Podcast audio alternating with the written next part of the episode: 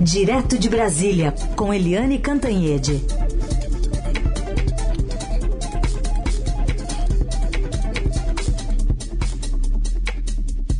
Oi, Eliane, bom dia. Bom dia, Sim, Carolina, ouvintes. Bom dia, Eliane. Bom, vamos começar com um assunto que vai ganhar bastante destaque nessa manhã. Tem convenção do MDB marcada para as 10 da manhã, partido que está internamente dividido, mas deve sacramentar a candidatura à presidência da senadora Simone Tebet. Queria te ouvir sobre essa articulação aí do partido nessa reta final e também sobre a força de uma candidatura 100% feminina. É, você sabe, Carolina, que eu defino a, a cruzada da Simone Tebet como cada dia sua agonia né? Porque todo dia tem uma agonia, coitada da Simone Tebet.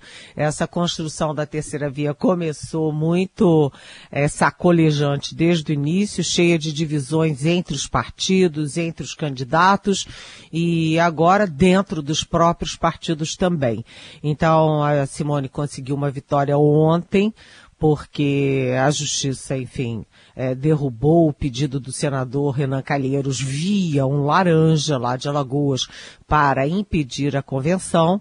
Né? Então ela vai fazer a convenção, provavelmente vai ser aprovada na convenção. Eu conversei com o presidente, ex-presidente Michel Temer, conversei com o presidente do MDB, o Baleia Rossi, é, vai ser mantida candidata, mas não vai anunciar o vice, candidato a vice-presidente na chapa dela, o senador Tasso Gereissati, porque o senador Tasso, na verdade, vai e vem, vai e vem, quer uma hora quer, uma hora não quer. Na verdade, ele está cansado da política, cansado do Senado, e também, cá para nós, tem um pouquinho da personalidade, né? Um homem forte, um coronel nordestino, não estava gostando muito da ideia de ser vice, de uma mulher, ainda mais numa chapa que tem muito pouca intenção de voto, tá? É, rateando ali nas pesquisas. E aí eu conversei, inclusive, outras com outras pessoas do MDB. O MDB está chateado com o Tasso, porque diz que ele usou o, o partido, o MDB e a Simone, para ir a São Paulo para apresentar ela para banqueiros, empresários, etc. E no fundo a intenção dele era uma só: derrubar, liquidar a candidatura do João Dória pelo PSDB. Derrubou a candidatura do João Dória e, na verdade, lavou as mãos para a candidatura da Simone Tebet. Né? A centro ficou sem o Dória e ele não ajudou a construir a Simone. É, então, é possível que a Simone Tebet passa, é, passe para um plano B com uma chapa 100% feminina. Mas quem?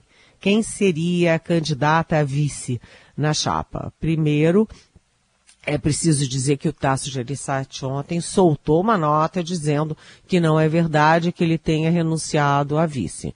Mas no fundo, no fundo, ninguém mais acredita na possibilidade dele ser vice. Então, as duas possibilidades são, se for alguém do Cidadania, né, o Roberto Freire, presidente do Cidadania, trabalha intensamente para ser a senadora Elisiane Gama do Maranhão. Ela que é que foi muito bem na CPI da Covid, é uma mulher jovem, primeiro mandato, muito afirmativa e evangélica, ou seja, ela tem um, um apelo a mais além de ser mulher. Né, aí seria uma chapa puro sangue, mulher com mulher, né? A Simone Tebet com a Elisiane Gama. Mas também ali conversando com as fontes do MDB, né, o MDB acha que é, teria que ser ainda alguém do PSDB e a opção do PSDB seria a Mara Gabrilli uh, do PSDB de São Paulo, ou seja, uh, teria a vantagem de ser mulher com mulher, né? Seria uma chapa duplamente feminina no momento em que o Bolsonaro tem muita rejeição no eleitorado feminino, uh, e de São Paulo, né? São Paulo, que é sempre São Paulo, porque Simone Tebet é de Mato Grosso do Sul, e a compensação de ser de São Paulo seria interessante para a chapa. É, vamos ver como é que isso evolui e lembrando que a convenção da Tebet não vai ser aquela convenção tipo Bolsonaro, cheia de gente, maracanezinho, porque vai ser uma convenção remota pela internet. A gente vai acompanhar tudo. É, o, Eliane, o Tribunal de Contas da União está querendo explicações do governo sobre como é, de onde que vem o dinheiro para a PEC que vai aumentar benefícios sociais, né? A PEC da reeleição ou PEC kamikaze. Pois é, Heisen, é aquela história. Se a Carolina vai fazer uma obra na casa dela, antes de fazer a obra, ela vê lá quanto custa a obra, quanto custa o tijolo, quanto custa o cimento e tal, e ela vai lá na, no salário dela, vai lá na conta dela no banco, vê quanto é que ela tem, faz as continhas para ver se ela tem como bancar isso, de onde vem o dinheiro. O, o, o governo simplesmente é, fez essa articulação aí uh, com o Congresso Nacional, aprovou a PEC de 41 bilhões, mas ninguém sabe de onde vem o dinheiro. Então, uma hora falam que vai fazer isso com imposto, aquilo com outro imposto, e ninguém sabe até agora como pagar esta conta, que é uma conta que vai ser paga de qualquer forma pelo povo brasileiro. Tudo isso começou com o o Lucas Furtado, ele que é o procurador de contas do Tribunal de Contas da União, né? Ele é do Ministério Público de Contas e ele é que fez um parecer grande, é, detalhado, perguntando, escuta, de onde vem o dinheiro? E ele fez uh, esses questionamentos, inclusive no parecer dele já tinha lá bem especificado, né, que o governo e o Congresso eh, tinham criado o estado de emergência para driblar a lei eleitoral para fingir que é emergência mesmo e aí não precisar cumprir a obrigação da lei eleitoral que proíbe esse tipo de gasto populista, gasto é, com pessoas, com eleitores em ano eleitoral. E agora, né, a diretoria que cuida da responsabilidade fiscal do TCU faz um parecer detalhado, cobrando explicações, várias explicações do governo. Como é que isso evolui? evolui porque depois do procurador de contas, depois da divisão, da diretoria que cuida da responsabilidade fiscal do TCU, o ministro Haroldo Cedrais do TCU tem que encampar e tocar adiante esse parecer mas eu acho importante ter isso, não apenas para os 41 bilhões que já estão definidos, né, para, para os caminhoneiros, para os taxistas e para os é, beneficiários do Auxílio é, Brasil, que é, na verdade, o Bolsa Família, mas é, é, importante também para saber o futuro, porque o presidente Bolsonaro, no domingo, na convenção que lançou o nome dele para a presidência, o presidente disse que já tinha acertado com o ministro Paulo Guedes para manter o Auxílio Brasil em 600 reais a partir de 2023. Ele esqueceu de dizer que, vírgula, se for eleito, mas é, é preciso saber também de onde vem o dinheiro também para o ano que vem. Né? E ali a gente lembra rapidamente que o, o secretário do Tesouro, o secretário da Receita, uh, o Esteves Colnago já disse, ó, não tem dinheiro para isso não, para 2023 não. Uh, o fato é que todo mundo está fazendo um monte de berece para reeleger o Bolsonaro, é, com a ajuda preciosa do presidente da Câmara, Arthur Lira, mas esquecendo que dinheiro não cai de árvore nem cai de meteoro, né? Tem que saber de onde vem a grana para custear tudo isso. Liane Cantanhede, você sabe, segue conosco até as nove e meia para falar agora sobre a CPI da Covid, que está, de alguma forma, tentando reagir a essa decisão da PGR que arquiva, né, põe na gaveta é, todas as menções de crimes que foram ou poderiam ter sido praticados por, pelo governo, por membros do governo, por ex-ministros, ministros atuais. Como essa história pode se desenrolar, Eliane, é, já que o PGR está, né, Augusto Aras está mandando vídeo gravado ali para falar sobre democracia, Lindor Araújo está na frente tentando blindá-lo. Qual é o próximo passo além do STF, como já acionou alguns senadores? Pois é, a, tá uma guerra, né? Uma guerra entre a Procuradoria-Geral da República uh, e o, a cúpula da CPI da Covid. Porque a PGR simplesmente fez o seguinte, o PGR Augusto Aras sumiu né? Ele não falou uma palavra sobre a reunião do presidente Bolsonaro com os é, embaixadores estrangeiros. Olha só, né? Uma reunião em que o presidente da República chincalha o país, as instituições, as eleições e tal tudo que ele fez foi divulgar vídeos antigos que foram feitos antes daquela reunião do Bolsonaro com os embaixadores. E enquanto isso, ele também não se manifestou sobre a CPI da Covid e jogou no colo da Lindora Araújo, que é a, a braço direito dele na PGR. E a Lindora Araújo pediu o arquivamento de todas, de todos os pedidos de investigação da CPI contra o presidente Jair Bolsonaro, contra os ministros da Saúde, né, tanto Eduardo Pazuello quanto o Marcelo Queiroga, é, contra o, o, o ex-chefe da Casa Civil, o Braga Neto, o general Braga Neto, que agora é o vice na chapa do Bolsonaro, ela pediu arquivamento de tudo. E a CPI se pegou em brios, né? o presidente Omar Aziz, o vice-presidente Randolfo Rodrigues, o, aliás, é, e também o relator Renan Calheiros, todos eles, o Humberto Costa, enfim, uh, todos eles se reuniram e entraram no, no, STF pedindo para o STF derrubar o pedido de arquivamento da PGR.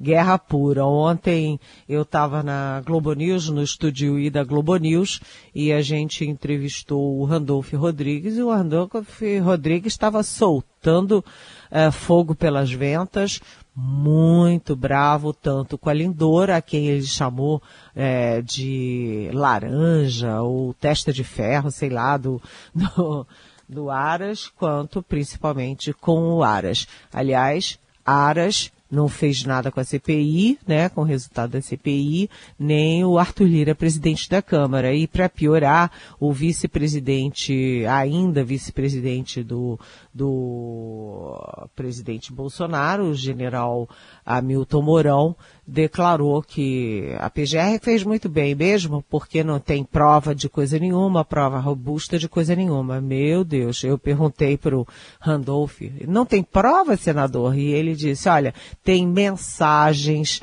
tem quebra de sigilo, tem depoimentos, tem relatos, tem, e ele saiu falando das, né, da profusão de provas. O que a população brasileira pergunta o tempo inteiro, e as pessoas me perguntam muito, é, deu em pizza? Não valeu para nada aquele trabalho todo? E eu sempre respondo, olha, pode não ter encaminhamento como pedido de impeachment na Câmara, ou como pedido de investigação da PGR, é, mas tem um efeito muito importante do ponto de vista moral, do ponto de vista é, político e como registro para a história. Né? A CPI foi muito importante para relatar para os brasileiros de hoje, para os brasileiros de amanhã e para o mundo o que, que aconteceu durante a pandemia aqui no nosso Brasil. Aliás, os senadores, o, tanto o Renan Calheiros, quanto o Omar Aziz, quanto o Renan, o, o Randolfo Rodrigues é, e o Humberto Costa, eles dizem a mesma coisa, que a PGR não, não disse não para a CPI para eles, disse não e foi, é, de certa forma, cruel com as famílias e com as próprias vítimas, que estão chegando a 680 mil mortos no país com a pandemia. É o segundo maior número do mundo, né? É. Eliane, ontem também, aliás, está ocorrendo ainda essa reunião que só termina amanhã, uma reunião de ministros de defesa das Américas, e nos Estados Unidos é secretário de defesa, mas, enfim, todos reunidos em Brasília. E o anfitrião é o nosso ministro, o ministro Paulo Sérgio Nogueira de Oliveira, que abriu a conferência com ministros de, da Defesa da América Latina e afirmou respeitar a Carta Democrática Interamericana, um documento que diz logo no primeiro artigo que os povos da América têm direito à democracia e seus governos têm a obrigação de promovê-la e defendê-la. Essa carta da OEA também fala sobre a promoção da democracia representativa. A gente vai ouvir o que ele disse para você comentar. Da parte do Brasil, manifesto respeito à Carta da Organização dos Estados Americanos, OEA, e à Carta Democrática Americana e seus valores, princípios e mecanismos, que as normativas da Conferência promovem o conhecimento recíproco e fomentam a cooperação e a integração entre os Estados-membros. Ainda bem, bem né, Eliane? bem, eu ontem estava pensando, puxa vida, onde é que a gente chegou, né? É manchete de todos os sites, uma polvorosa porque o ministro da Defesa do Brasil defendeu a democracia. Eu acho que seria manchete se ele não defendesse, né? se ele não defendesse, aí sim. Mas ele defender a democracia é um registro, mas é o mínimo que se espera do ministro da Defesa é que ele defenda a democracia. Aí eu lembro que o Brasil é signatário uh, da, do, do, das cartas, né, da, dos protocolos, tanto da OEA, que é a Organização dos Estados Americanos, quanto da Unasul, quanto do Mercosul. E tem uma curiosidade, né, uh, essas cartas não, não simplesmente jogam no ar a defesa da democracia. Há previsão de punição, de sanções para quem sai da casinha da democracia. Por exemplo, em 2012, quando o Paraguai fez um processo mequetrefe para derrubar o presidente Fernando Lugo, que era, enfim, é, bispo, inclusive, é, derrubou o Fernando Lugo, Lugo em horas, foi rapidamente, passou pelo Congresso, passou pela Justiça e ele foi derrubado e ele foi excluído do Mercosul temporariamente e teve sanções. Então não é só defender, é defender e se não defender, se não cumprir, é sujeito a sanções. É, aí eu lembro que desde que o presidente Jair Bolsonaro fez aquela patetada, né? É, como disse um ministro do Supremo para mim, uma pataquada né, de, uh, de falar mal do Brasil para os embaixadores estrangeiros, né, a gente já viu mais de 60 entidades defendendo a democracia no Brasil. Ontem mesmo foi lançado um manifesto com 3.100 assinaturas de banqueiros, empresários, intelectuais, eh, artistas, um festival defendendo a democracia. Agora o ministro da Defesa, um general de quatro estrelas, também.